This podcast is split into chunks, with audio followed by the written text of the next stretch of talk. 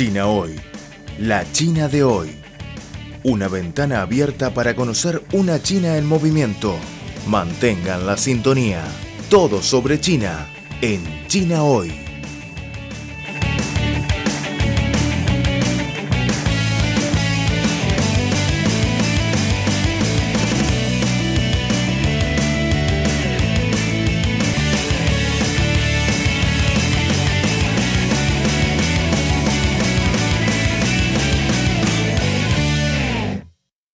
Amigos, ¿cómo están? Bienvenidos a una nueva edición del programa China Hoy. Soy Teresa Sun les saludo desde Beijing. La Organización Mundial de la Salud, OMS, informó el lunes de que los casos de la COVID-19 en todo el mundo superaron los 10 millones, tras registrarse en los últimos días récords constantes en los contagios diarios. De ese total, América Latina representa la mitad de la carga infecciosa en esta pandemia, con casi 5 millones de casos confirmados y una de las curvas ascendentes más marcadas en estos días se registra en Brasil. En el programa de hoy conectamos con dos expertos de la salud, Carlos Pantoja, epidemiólogo de la Universidad Nacional Autónoma de México, y Gustavo Leal, investigador de la Universidad Autónoma Metropolitana y especialista en salud pública. Con ellos conocemos más detalles de la epidemia de la COVID-19 en la región de América Latina.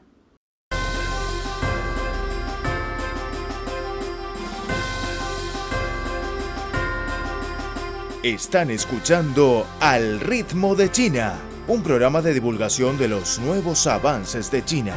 Un programa que se apega a la actualidad con las novedades de la sociedad de China. También es un tiempo de radio dedicado a los análisis de las noticias. Toda la actualidad bajo la óptica china.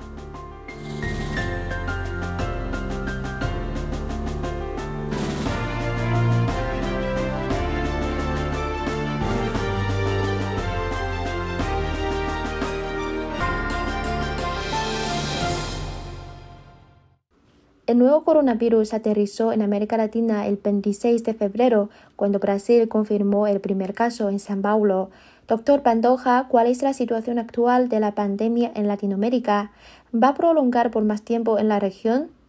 Este, la situación de Brasil, la de Perú, este, amén de lo que pasó en Ecuador, hace pensar que la capacidad de transmisión en este periodo que se encuentra América del Sur va a ser muy importante. Creo que Brasil va a ser más que Estados Unidos en algún momento va a tener el mayor problema y debido a la forma en la que se relacionan económicamente Brasil con prácticamente toda Sudamérica, va a ser muy difícil que haya países que queden inmunes a lo que se está presentando en Brasil. Amén, que en Chile ha habido un repunte importante, muy importante de los casos. Y, y dentro de acuerdo a la población que tienen, también ya tienen una mortalidad, a pesar de que no tienen tantos casos, debido a la mortalidad que tienen ya es considerable. Sí, yo creo que el peor escenario se va a desarrollar en América Latina. Señor Leal, ¿por cuáles razones la epidemia sigue propagándose en la región? ¿Cómo evalúa usted las medidas que han tomado los gobiernos latinoamericanos? Eh, en el caso de América Latina eh, tenemos casos realmente impresionantes, como es por ejemplo el de Brasil, que a pesar de tener una gran eh, constitución con un aire sanitarista, no escapó a estos enfoques ni aún en los gobiernos, podríamos decir, más, más fuertes de Lula y Dilma. Y en el caso de Chile tenemos sin lugar a dudas los ejemplos perfectos de lo que no hay que hacer. México quedó en una situación intermedia. Lamentablemente la pandemia coge a nuestro sector salud en un marco brutal de devastación, pero la llegada de un nuevo gobierno había anticipado la posibilidad de que la respuesta que se haya tenido no sea tan dramática como la que tenemos en otras partes de América Latina. Así que ahí no hay ninguna duda. El desafío principal es recapitalizar y poner el centro a los sectores salud como una prioridad de todo gobierno en términos de políticas sociales coherentes, fondeadas y con una perspectiva de, universal, de, de universalidad de acuerdo a lo que hoy día la economía global demanda. Yo creo que en todos los casos hemos encontrado una combinación eh, tóxica entre las necesidades del mercado y las necesidades de la salud. Ningún país latinoamericano ha escapado a esta decisión tan difícil que es abrir cuando la epidemia, por ejemplo, está en franca transmisión. Eso nos remite la gestión de la pandemia, su tramitaje, a un problema estructural de las economías latinoamericanas, que es el gran peso del sector informal.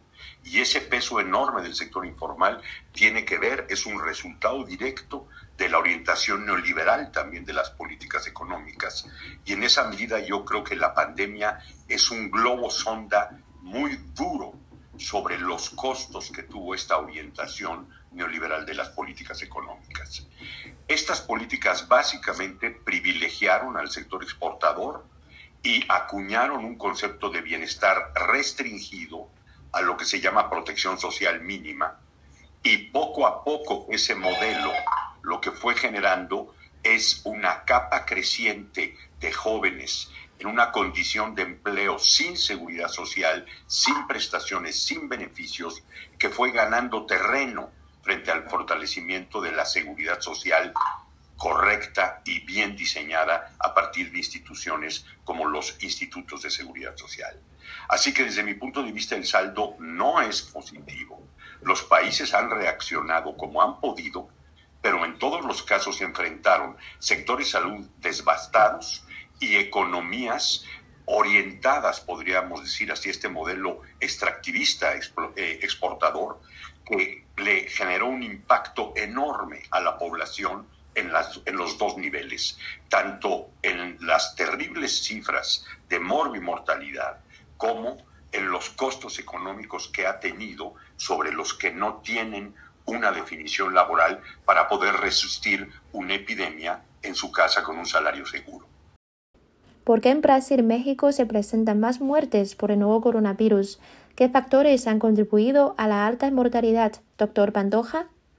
En el caso de México sí tenemos este, tres factores de riesgo importante. A pesar de que somos una población relativamente joven, este, somos una población eh, entre las tres primeras, tanto en, adultos como en niños con mayor obesidad en el mundo tenemos altísimos niveles de diabetes y altísimos niveles de hipertensión.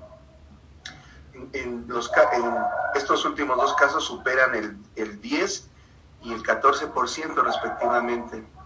Ese es un factor de riesgo importante.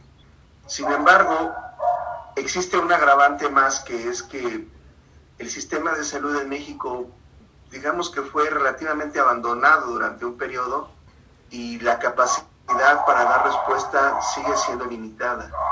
Por el momento ha habido todavía capacidad de respuesta, pero la epidemia en México no se ha acabado y aparentemente el tiempo que va a durar este, nos hace pensar o no ser optimistas. En el caso de Brasil, creo que se aúna el problema de que allá empiezan a darse condiciones sociales importantes y las movilizaciones sociales importantes por los motivos políticos que tiene que enfrentar cada país afectan. Afectan en la velocidad de transmisión sobre un virus que tiene una característica de contagiosidad muy alta. Y a su juicio, ¿qué experiencias ha dejado China en esta lucha contra la epidemia? Yo creo que el factor más importante son ellos. A ser honestos, eh, ha sido el, el único modelo exitoso, a pesar del rebrote reciente que tienen, fueron los únicos que lograron controlar la pandemia. El bloqueo de China fue acompañado con una serie de actividades de campo para controlar a los pacientes que sin estar sintomáticos tenían capacidad de transmitir. De hecho, en Wuhan se asume como el éxito cuando logran controlar a estos, no cuando logran este, disminuir los casos, sino controlar a todos aquellos capaces de contagiar. El ejemplo más importante es que China empieza a abrir prácticamente cuando solo tienen casos ya ahora importados hacia allá. Todos los países en el mundo que empezaron a reabrir sus economías lo hicieron con cientos o miles de casos más que los que tenían que cuando se fueron al bloqueo. Por ejemplo, Italia se fue con 90 casos al bloqueo y regresa con casi 150 diarios activos. El único país que logró hacerlo fue China y fue porque junto con el bloqueo hicieron una intensa campaña de control, este, lo que nosotros los epidemiólogos decimos control en tierra, este, aplicado. ¿Y qué piensa usted de esto, señor Leal? Yo creo que la, la más importante fue la seriedad con que se cogió la llegada de la epidemia.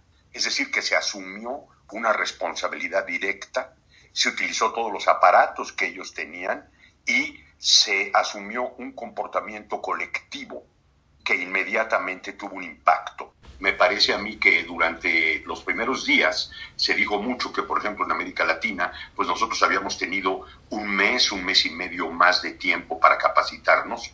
Sí, pero me parece a mí que se estaba pasando por alto que la estructura de mando chino operó de inmediato e incluso lo estamos volviendo a ver ahora con los rebrotes en Pekín. La acción es inmediata. Muchas gracias, doctor Pandoja y señor Leal, por concedernos esta entrevista. Muchas gracias. La pandemia de la COVID-19 ha dejado en evidencia algunos problemas arraigados en la gobernanza de la salud pública mundial, al mismo tiempo, la actual coyuntura debe considerarse como un recordatorio aleccionador de que las crisis globales necesitan soluciones globales. Ante esta crisis sanitaria, la solidaridad y la cooperación son el arma más poderosa y los países del mundo deben trabajar juntos en experiencias combinadas en el combate al coronavirus y la curación de los enfermos para superar así esta situación global de salud. En este sentido, China siempre está dispuesta Estimados oyentes, hasta aquí terminamos el programa de hoy. Muchas gracias por la sintonía. Se despide Teresa Sun Hasta la próxima.